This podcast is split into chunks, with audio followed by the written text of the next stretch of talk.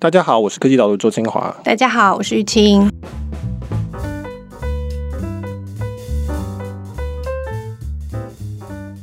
玉清，你想不想要发大财？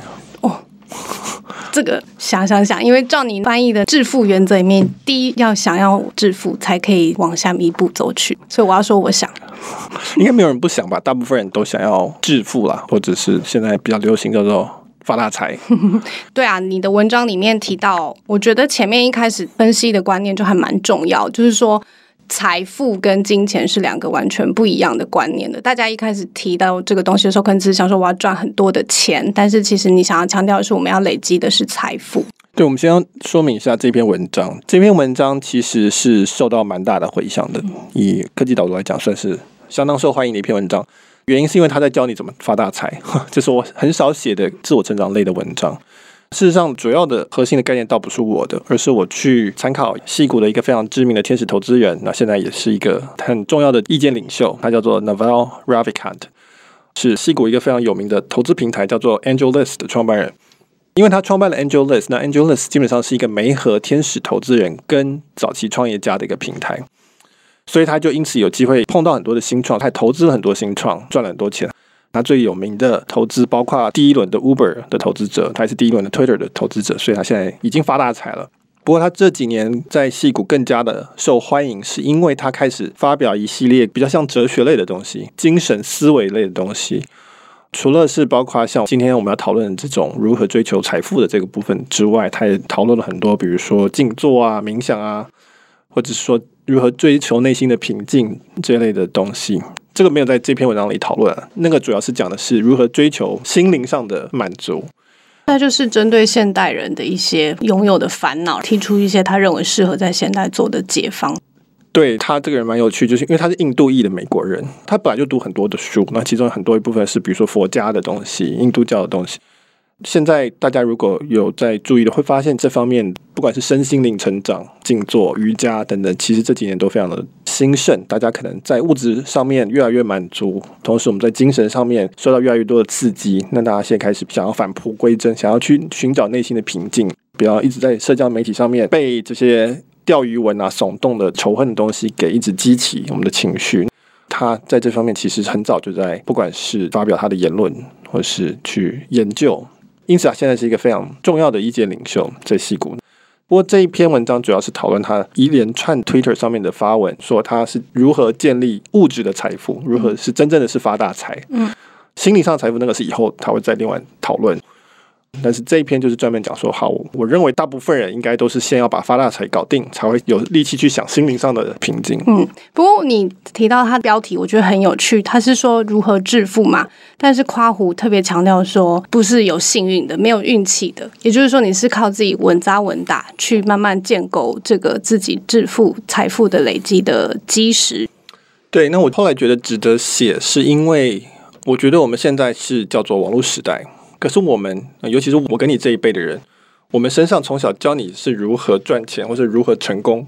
每一个世代，他大概都有一套这种哲学，一个思维，大家都潜移默化里面接受的。是在那个时代里面，可能是最容易至少获得稳定，或者是某一种程度的成功的一个路线，就对了。对对对，就是这个世代，可能我们承袭的是上一个世代累积的经验，他们认为这个是最稳扎稳打的成功的法则，然后会教给我们这一代。尤其你跟我这一代，我们学到的大概是怎么样？就是说，我们基本上是可以称之为工业时代累积下来的一个法则。那工业时代当然就是大量生产，物质变得很丰富。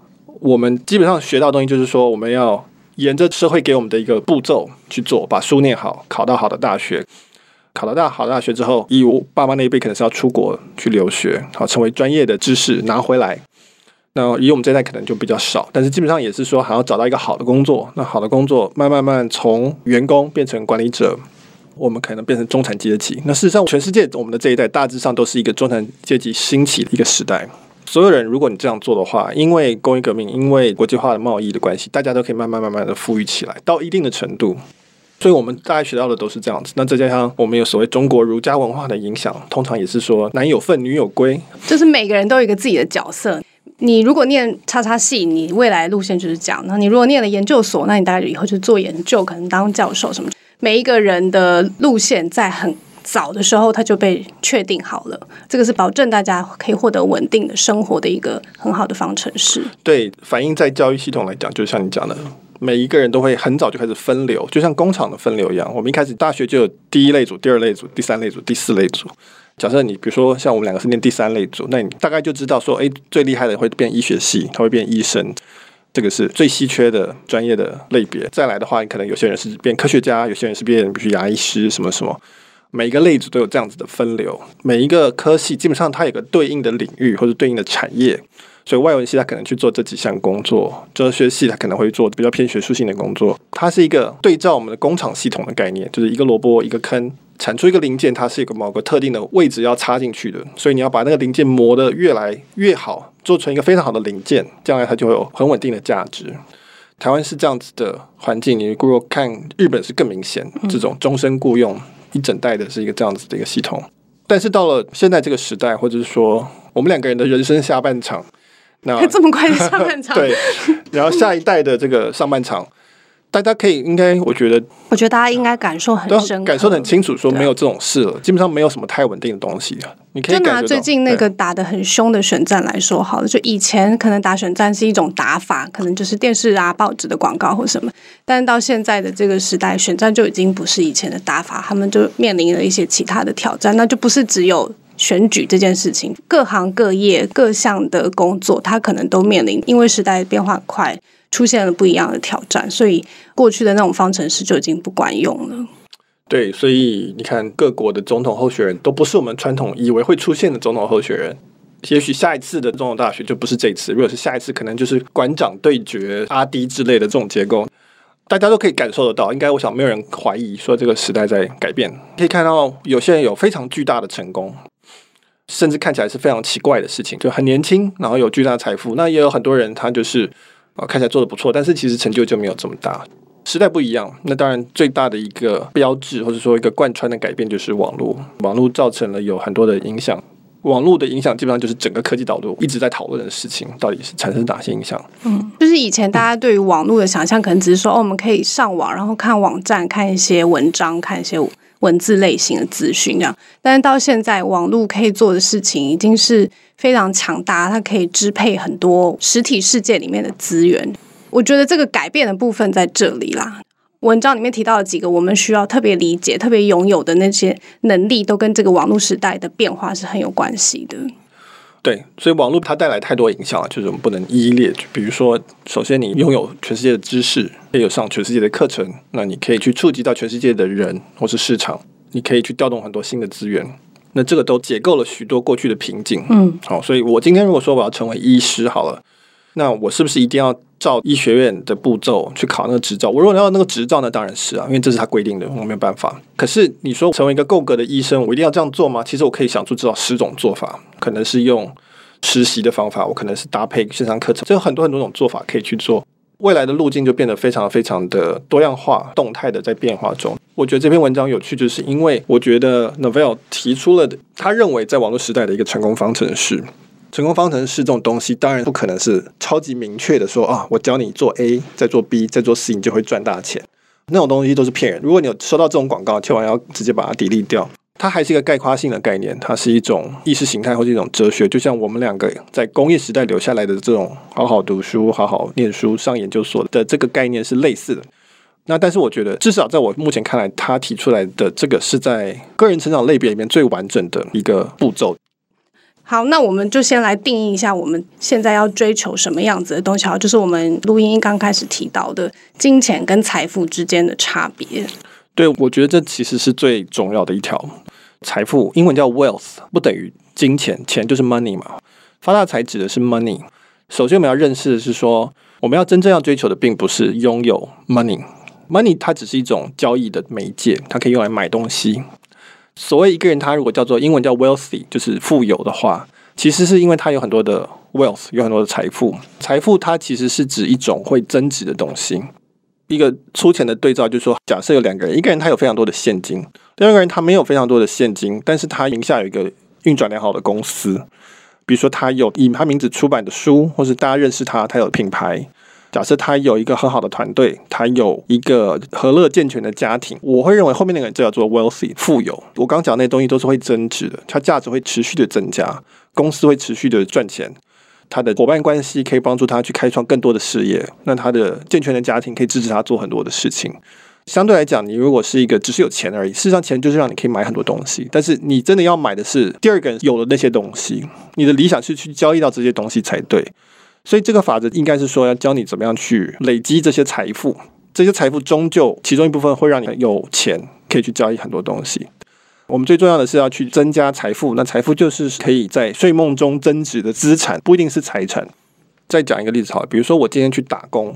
赚钱，我是一个比如说 Uber 司机，我会赚到钱。那假设我今天选择把我的时间投资来写一本书好了，那当然这个是没有 money 的，在你写的那段时间都没有。但它将来出版之后，它可能会成功，你会有你的品牌，你会累积你一点点的价值。你的品牌本身是一个资产，所以你可能第二本书，也许你的资产会再高一点；第三本书，你的资产会再高一点。这两个人其实都是在认真做事的，然后他的回报，一个是立即可以看到的，就是现金就会进来。另外一个人的回报不是马上可以看到的，但是不表示第二个人没有在累积他的财产。事实上，第二个人我会说他累积更多财产的机会可能是更高的，但是他的风险当然也就越高。但是你当然要钱了，不然你没有钱没办法买饭吃嘛。但是我们最终是希望累积到财富，因为财富才可以真正的帮助你得到增值。我们做事基本上要先确定目标嘛。那刚刚听起来的意思就是说，钱它其实就是个媒介，但是你真正想要的东西，就是刚刚提到的财富那些。那其实一开始就应该完全的确立自己想要追求的东西是什么。如果只是追求到钱，可能还是不够这样子。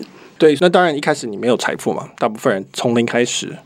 市场经济就是你要去交换，可是你没有东西给人家交换，人家也不想跟你交换嘛，所以你没办法累积这些 wealth 财产。那所以怎么做？那他认为人应该要培养三个东西。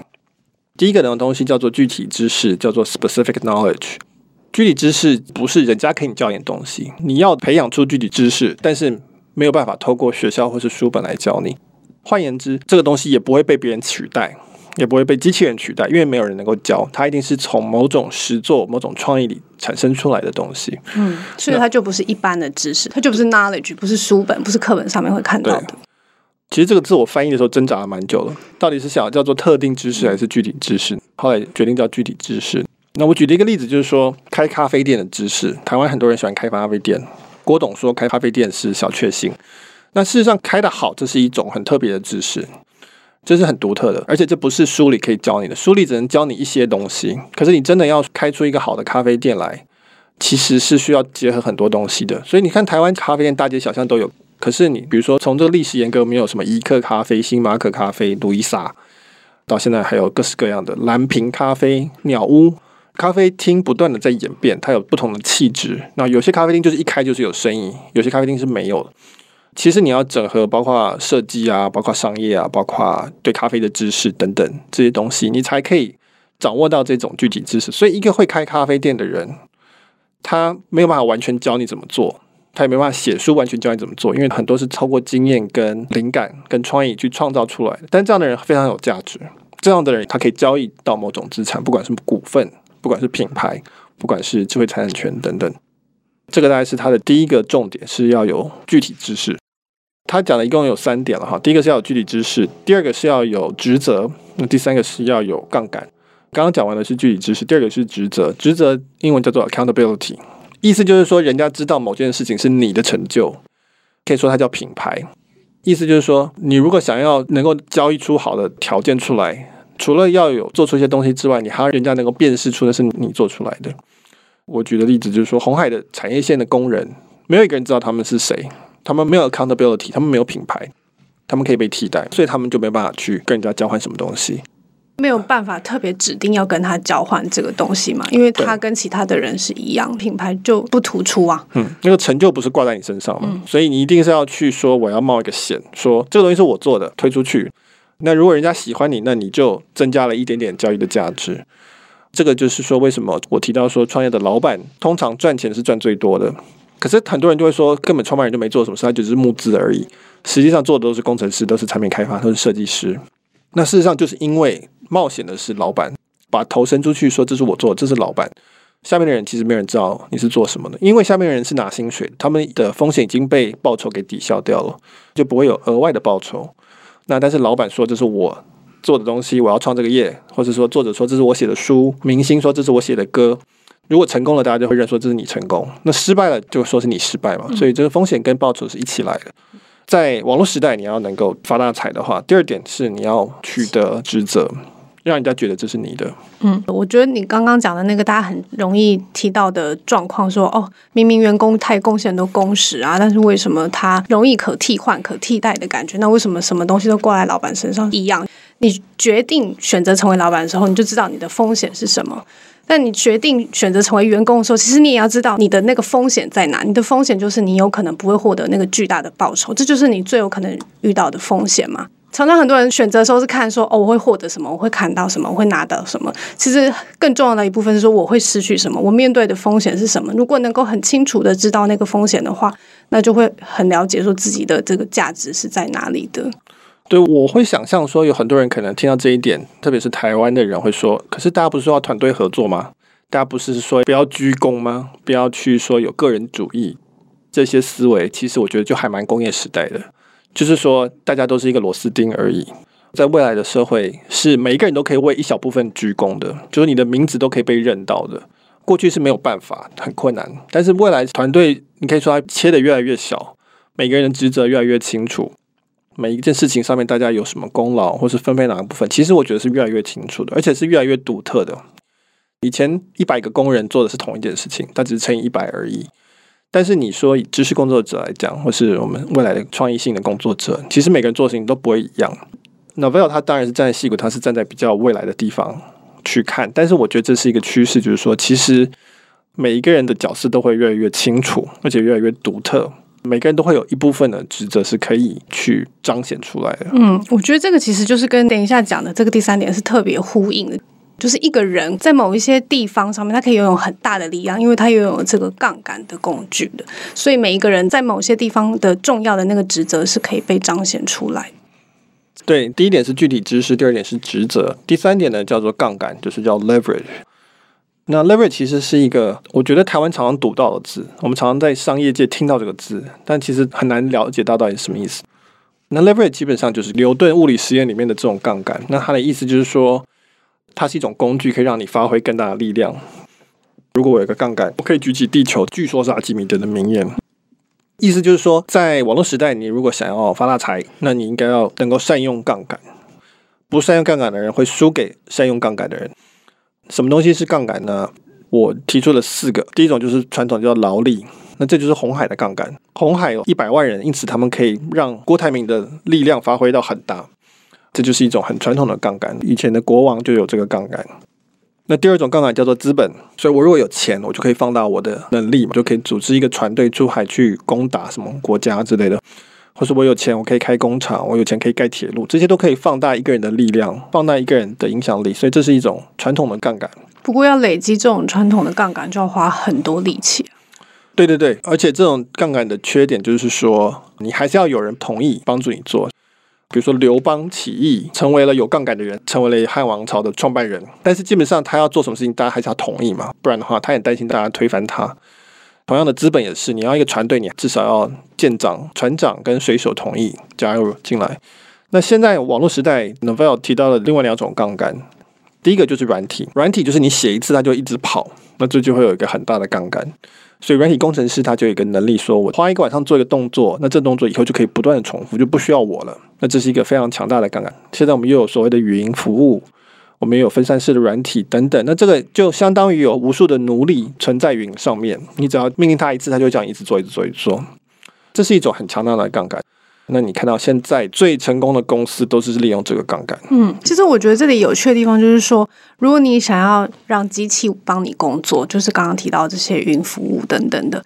你还是要努力，你还是要累积这个能力，你至少要能够跟机器沟通嘛，你才能让他们去做这件事情。但这个部分就是努力就有机会了。你要使用这个杠杆的工具，其实是人人都有可能的。对，而且工具是越来越容易取得的。嗯，比如说，假设我们说 Google 好了，如果我们把 Google 的服务丢到，比如说电脑时代之前，工业时代开始的时候，它会是怎么样？它会是一个有数万人回答问题的一个接线生的服务，工人智慧是不是？对 对，工人智慧，从人工智慧变工人，就是你打电话说，哎，Google，我想要问一个问题，比如说郁金香到底还会继续涨？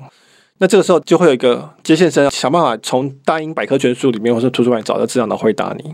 但现在他不用，他就是用伺服器跟软体在跑，他有无数无数的接线生在做这个服务，所以这是一个很大的杠杆。你如果在这个时代可以善用这样子的杠杆，当然你就会有非常大的价值。那另外一个新兴的一个杠杆就是媒体，也是一样的，因为我们现在有网络的关系，所以我今天录这个音，我一录完上传，理论上可以给无数人听到。对我来说，成本几乎是很低的。因为网络的复制成本非常的低啊，可是你如果说回到，比如说用报纸好了，基本上你一份报纸还是要钱，那大家还是要愿意掏钱，且其实看起来并不那么方便，要找到我写的文章并不那么容易，有种种的困难，所以其实这个也是一个很大的杠杆，就是说透过声音、文字、影像，可以把一个人的价值传得非常的远。如果是在网络前时代，我今天讲这个，可能就是像孔子教书，教他的人生经验，或是他的成功的道理。顶多是七十二个学生知道，然后写书，然后希望有人愿意买。那但是现在因为有 podcast、有部落格、有网络媒体的关系，所以写得好的人或者讲得好的人，很快的就会很多人听到了。所以是不是因为媒体跟软体，它在这个网络时代，它的力量跟以前相比是差很多的，然后又大家都有机会可以使用，所以反而这两个产业是现在不管是创业或者是产业环境变化变动很大的。对，新的杠杆就会产生新的有钱阶级。资本还是非常重要的。美国人会讲说叫 old money 跟 new money，老钱跟新的钱。那老钱基本上讲的就是资本家，就是你从不管是铁路啊、钢铁啊，或者你是从土地啊这种农产品赚的钱，继续继续的去滚。很多有钱人还是在这个领域里面，那这个也还是很重要的杠杆。旧的方式是不一定马上就失效，旧的方式还是有效的。对，你说劳工基本上就是所谓的专制国家嘛，它就是有这个影响力，这个都还存在。并不会因为新的而出现而消失，但是新的是机会。如果你是新一代的人，你要去抓机会，你就要去看新的，因为你不可能去跟他们抢劳工，你也很难去跟欧盟你抢钱，至少他们没有什么特别理由要给你。但是你如果能够掌握到新的杠杆的话，你就有机会去开拓新的机会。那这四个只是说我们目前看到的，可能还有其他的。重点就是说，在这个网络时代，你要能够用杠杆才有机会发大财，而不是说你苦干实干的做，苦干实干做还是会有一定的成绩。苦干实干的人会比没有苦干实干的人要好。但是你如果是真的想要利用到这个时代的特色的话，很重要一点就是你要去看到杠杆在哪里。嗯，对啊，就是苦干实干的人，他面对到的风险就是他可能没有办法这样子指数性的。发生变化嘛，他就是线性的，那就会比别人慢，这就是风险啊。但它好处就是它可以逐步的往前进。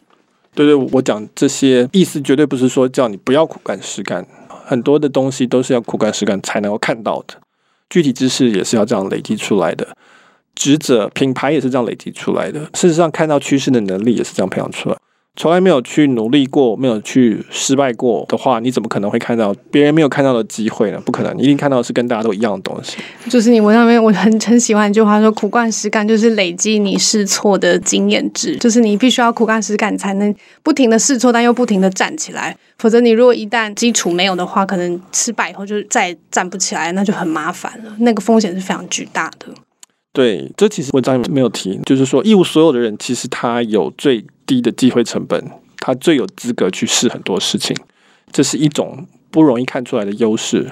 欠债不行，欠债那是真的很辛苦。但你如果是一无所有，但是你没有欠债，其实这有个独特的优势，就是你可以做任何会犯错的事情都没有关系嘛。不像我们，或者像我年纪到一个程度，有家庭、有小孩、有事业什么，你其实很多事情就不能去试。但这个不是在文章里面的东西。你刚刚提的，大概就是说，大家会觉得越年轻的人，他就应该要有承担风险的理由嘛，因为他就是没有太多失去可以失去。对，那我们可以得到一个结论，就是说判断比努力重要，因为有杠杆的关系，有杠杆可以放大一个人的能量。所以说，如果说有一个人他试了十次，九次失败，第十次成功，但是用到杠杆，他可能会得到一百的效果。所以其实你会发现说，对他来讲，最重要的是找到那一次正确的使用杠杆的机会。他的回报是超越到平均，比如说平均的回报可能是十，他是失败九次，第十次赚到一百。换句话说，在有杠杆存在的状况之下，如何能够抓住杠杆，才是发大财的关键，而不是一直在做没有杠杆的事情。所以我们工业时代的思维就是加班，加班文化就是一种非常标准的工厂思维，因为你花的时间越多，生产力就越高，这个是标准的工厂产出的状况。但是我们今天在有杠杆的状况之下，有些人可能很懒惰，但是他抓到杠杆了，他就会有很大的回报。有些人很辛苦，但是没有抓到的话，就没有那么多的回报。那差别在哪？差别在于能够正确的做判断。所以我们现在要训练能力，其实是不是能够加班的这种能力，而是能够抓住判断的这个能力。这个能力有什么差别？我可以用非常个人亲身的经验来说明。以我写作为例，这是一个创意工作，最重要就是要能够充足的睡眠，良好的健康，然后有很多的刺激，有很多新的想法，然后能够好好的去筛选资讯。那这些东西其实你可以说它跟加班是正好相反的。加班的话，你就失去健康，很多时候你就没办法好好做判断嘛，很累嘛，就是一直在去做一些其实没有必要浪费时间的事情，比如说出现在办公室，只是为了让大家看到你在那里而已。那这些东西都会伤害到判断。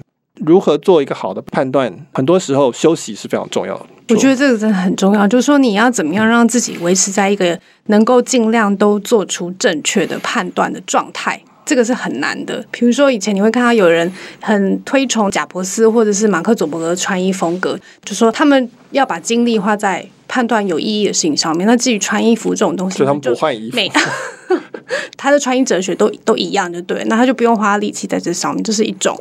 然后另外一个就是你刚刚讲的休息很重要，就是你不能一直用你的脑袋去做很短期的应对的状态。因为你可能要做一些杠杆，这个是长期，这个是有巨大的风险跟机会的时候，在这种时候你要做判断的时候，那你就必须要有清楚的脑袋，那就常常要让自己保持在那样子的状态下面。这其实对我们这种工业时代学习过来的来说是一个很困难的事情。原来放空休闲是有意义的，它不是像以前一样就是偷懒没有生产力的感觉，它也是生产力，只是是看不到的生产力。对，我们常常看到，比如说我们看网络企业，你会看到说很漂亮的办公室，然后有很多玩具、睡觉的地方，有电动、有零食柜、有冰箱，可以上一些课程，可以去健身房合作的等等。如果是你是传统工厂思维的，或是传统代工厂思维，你会很无法理解说为什么要浪费这么多钱在那些没有用的东西上面。但是从他们的角度来讲，他们要的就是买那个判断，这些东西都是让那个工程师在某一瞬间。可以做出一个正确的判断，这个时候它的价值是远超过他给的这些给息的东西的。我们就是在供给那个脑，让他可以去做一个最好的判断。脑的判断就是需要这些刺激嘛，这就是不同产业它就会有完全不同的思维的概念。所以为什么很多人新创去募资是要装潢房子？很多人会觉得说这是浪费钱，但其实它有它积极的意义，它有它，比如说可以稳定人心。让人心胸开阔等等，这其实都是有它的实际上真正在产出上面的意义的。嗯，听起来那个差别就是说，如果你是以前那种思维的话，不太像人，就是在某一个位置上面，然后负责运作某些事情，有点点像是机器的感觉。所以只要 on，然后他就开始工作，然后时间到了就 off 就下班了。但是现在，如果你是做创意的工作，你的判断很重要的时候，那你就。不是一台机器了，你是一个人，你这个脑是很重要的，然后你要让那个脑保持在很好的状态里面。对，有两个基本的判断是他认为发大财的人一定要搞定的事情，最基本的两个正确判断。第一个就是你要找到正确的伙伴，包括事业伙伴，包括你的人生的伙伴，因为这个伙伴搞定了，后面都好做，后面可以省很多的心力。我举的例子是查理蒙格跟巴菲特。他们很有名的，就是他们几乎不太开会，讲话都五分钟就结束。他们整个公司都不太开会，那因为他们两个太清楚彼此的，他们是彼此肚里的蛔虫，所以少了非常多的沟通成本。那他们就可以很专心的去合作做一些事情。人生伴侣也是一样的意思嘛。家里吵架，很多事情都搞不定。家里不吵架，这个产出就会赢过很多很多其他的家庭。嗯。那所以这个是第一个一定要搞定的事情。他的建议就是说，选择有能力。有活力，然后最重要是诚实的人，就是 integrity 啊，就是说这个是可以相信的人。简单来说，就是信任是一个很困难、很珍贵的东西。没错，第一个最重要的判断，其实要找到一个可以信任的人。那第二个最重要的判断要搞定呢，就是说要选择你要投入哪一种领域，你要去跟人家比赛什么，因为大家都要竞争啊。他最不建议的就是比赛投入零和的竞争，就是 zero sum，意思就是说只能有一个人赢，我赢你就会输，这种比赛是最糟糕的。我举的例子，比如说选总统就是很标准的，永远是你死我活，对，因为只有一个人可以当总统。对对对，但是很多领域是不能选择的哈，我没有说一定可以选择，但是如果可以选择的话，不要选这种领域，不要选择说我要变成奥运冠军，因为世界上只有那一个冠军，所有其他人都会哭，只有那个人会赢。我自己身边看到的话，比如说学术界的教职，这其实是一个非常零和的领域，只有一个人能当正教授。要选择非零和的，就是说可以互相增加价值的领域，而且最好这个产业是可以。我们叫迭代的 iteration，就是会不断的一直在调整、一直在进步的领域，一个扩张的不是零和的领域，这样是最好的。很多软体界就是这样的领域，比如说今天我做一个软体，我有很多竞争者没有错，但是这整个需求在增加的。那有一天我输了，我竞争不好，那没关系，你会来并购我，我会加入你，我们两个从敌人会变朋友，我们会去做更大的事情，或者是说我们都会一起成长、一起上市之类的。因为它的需求一直在成长，而且这每一个东西的价值都是会互相叠加的，而且它一直有新的变化产生。那这种领域就是很健康的领域，那你也不会去跟人家做那些太坏的事情，因为你知道以后有可能他要来买你，以后有可能我要去投资他，那所以你就可以比较可以相信里面在做事情的人。嗯，我那天看 Netflix 上面有一个纪录片，它就是讲现在有很多 Fine Dining，他们都会举办很多讲座，然后其中一个就是世界最好的五十间餐厅的这个奖。因为 fine dining 在饮食界是一个很小的区块，就是大众的饮食跟 fine dining 是很不一样，跟精致餐饮是很不一样的。那这些精致餐饮的主厨，如果我是前五十名，你可能就少了一个位置嘛。如果我进去，你就少。其实某种程度来说，他们在这个讲座里面是有一点竞争关系的。但是他们每一次要颁奖的典礼的时候，他们都很高兴的可以去参加。然后他们提到都是说，我们很希望让很多人认识到。Fine dining 这个东西，很想要大家一起合作。比如说，我去你的餐厅，你来我的餐厅，然后我们一起给客人一个什么不一样的体验等等。我觉得那个就是你讲的那种，它一直在不停的变化，一直在迭代，然后这些人都一直在里面去生产出新的东西来。所以，他跟对方虽然在某些程度上面是竞争对手，但是基本上他是希望跟对方一起做出更大的价值的。对啊，我觉得如果要我选。像 fine dining 精致餐饮这个东西，这个市场很明显在扩大的，越来越多人知道米其林，越来越多人想要偶尔去吃，它的体验的价值越高。那如果我是一个年轻人，我会觉得这是一个不错的领域，我可以去做。这种叫水涨船高，我不管做的怎么样，我慢慢慢慢都会有更多位置、更多机会，可以调到旅馆业，我可以调到旅游业，我可以调到或是餐饮业，因为这些餐厅会越来越多，需要的人也会越来越多。这个其实就是一种好的领域，大家最终都会能够理解说，你的履历上面每一条。增加的价值是什么？换句话是讲，总有一天会出头。但是你如果是在一种萎缩的领域，你怎么知道这个东西绝对不会有人去那个夕阳西下的领域嘛？什么叫做没有变动、死水的感觉？因为通常大家会想要选稳定的，想要选品质保证的。那你刚刚讲这种 fine dining 的，其实对很多的，比如说台湾的老一辈的人来看，他可能会觉得说这个没有市场啊，你这个这样做是风险很高的啊，等等。我觉得那个判断就在这里。这是好问题。其实，通常一个快速成长的产业，它是动态的，所以看起来会混乱。因此，它有时候一开始你会觉得，我毕业后没有一个明确的出路。就我刚刚前面讲的，没有对应的科系，我很难跟我身边的人讲我到底在。对对，我去餐饮业，然后我到底做什么？我要做一个 Instagrammer，大家会知道这到底在干嘛。但是这其实不见得是坏事。我觉得一个产业的气氛是可以感受得出来，你只要进去做一阵子。反过来说，一个死水的产业，它就是会分工非常的精细。非常的有规律规矩，非常的有阶级结构。那这种产业通常大家会觉得最稳定，但是这其实就是代表说它已经没有任何变化了。从专员要变成总经理，一定要经过二十年，要打败两千个人。那个这种产业就是很明显，它就是已经固定了。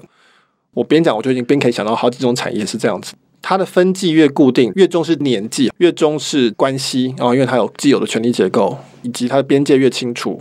常常都是有执照的问题，那这种通常它不会是快速成长的产业。但是反过来说，一个变动的，觉得有很多新东西出现的，很多的新的想法就钱进来，那这些都是一些征兆，说这个产业它是一个正在扩大的产业。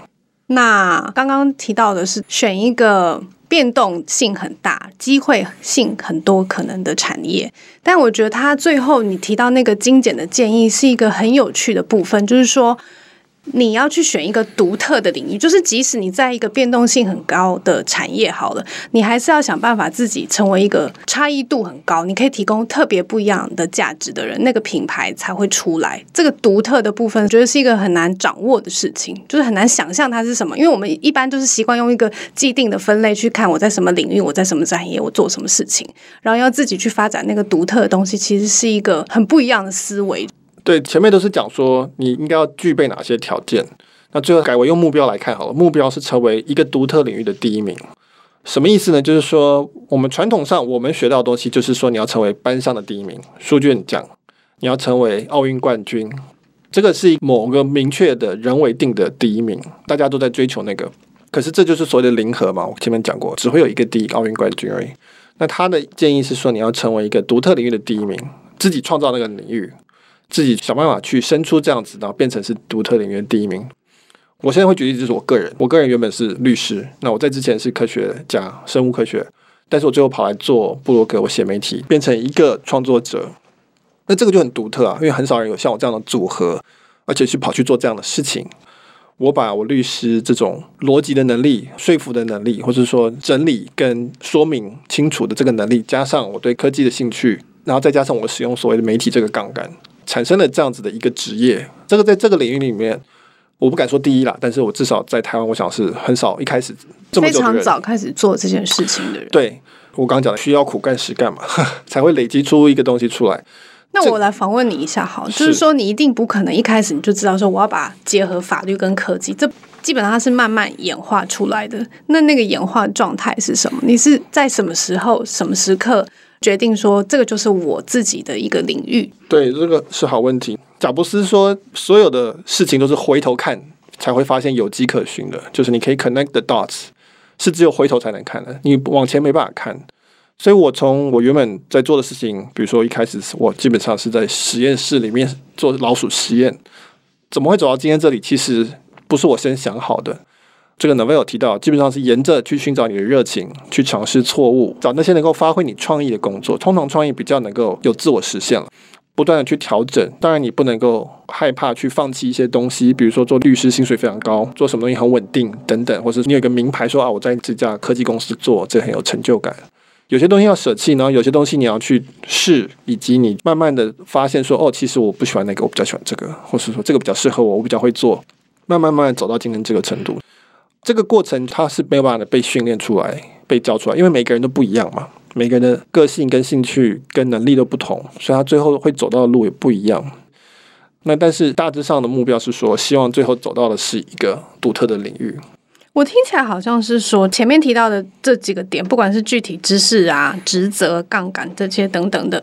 就是你不停的去创造属于你自己的职责、你自己的杠杆、属于你自己的品牌，好了，然后做出你自己的判断等等，渐渐的就会形成一个你自己的独特领域的感觉，因为全部都是你自己创造出来的，所以最后这个独特性它就会很容易的被看见了，而不是一直照着这个原来的分类的去走，那那个东西就一直很难被创造出来。对，我觉得应该未来或者说现在台面上的成功的人物，我不敢算我了，但是其他人大致上应该都是类似这样子的状况，他都是相当独特的。既然是独特，他就不会是抄来的，他是靠着自己摸索跟拼凑出来的。好，那我们今天语速非常快的讨论完了，那。Michael 他其实是专门写了一篇文章在讨论我们刚刚讨论的东西的，所以大家如果有兴趣的话，那就欢迎到网站上可以收看这篇文章，那也可以订阅科技导读。我们现在有提供我们 Podcast 听众一个优惠码，叫 Podcast，购买的时候输入 PODCST 就可以了。然后呢，要提醒大家说，接下来两周科技导读的 Podcast 会暂停，因为个人要休假。休息很重要，这个也是生产力的一环。是是是，我现在完全体验到这一点，就是真的是需要休息，尤其是做创意的工作者是需要。所以总而言之，下两周暂停，接下来会再恢复。嗯，那就请大家过两周后再欢迎回来收听。拜拜，拜拜。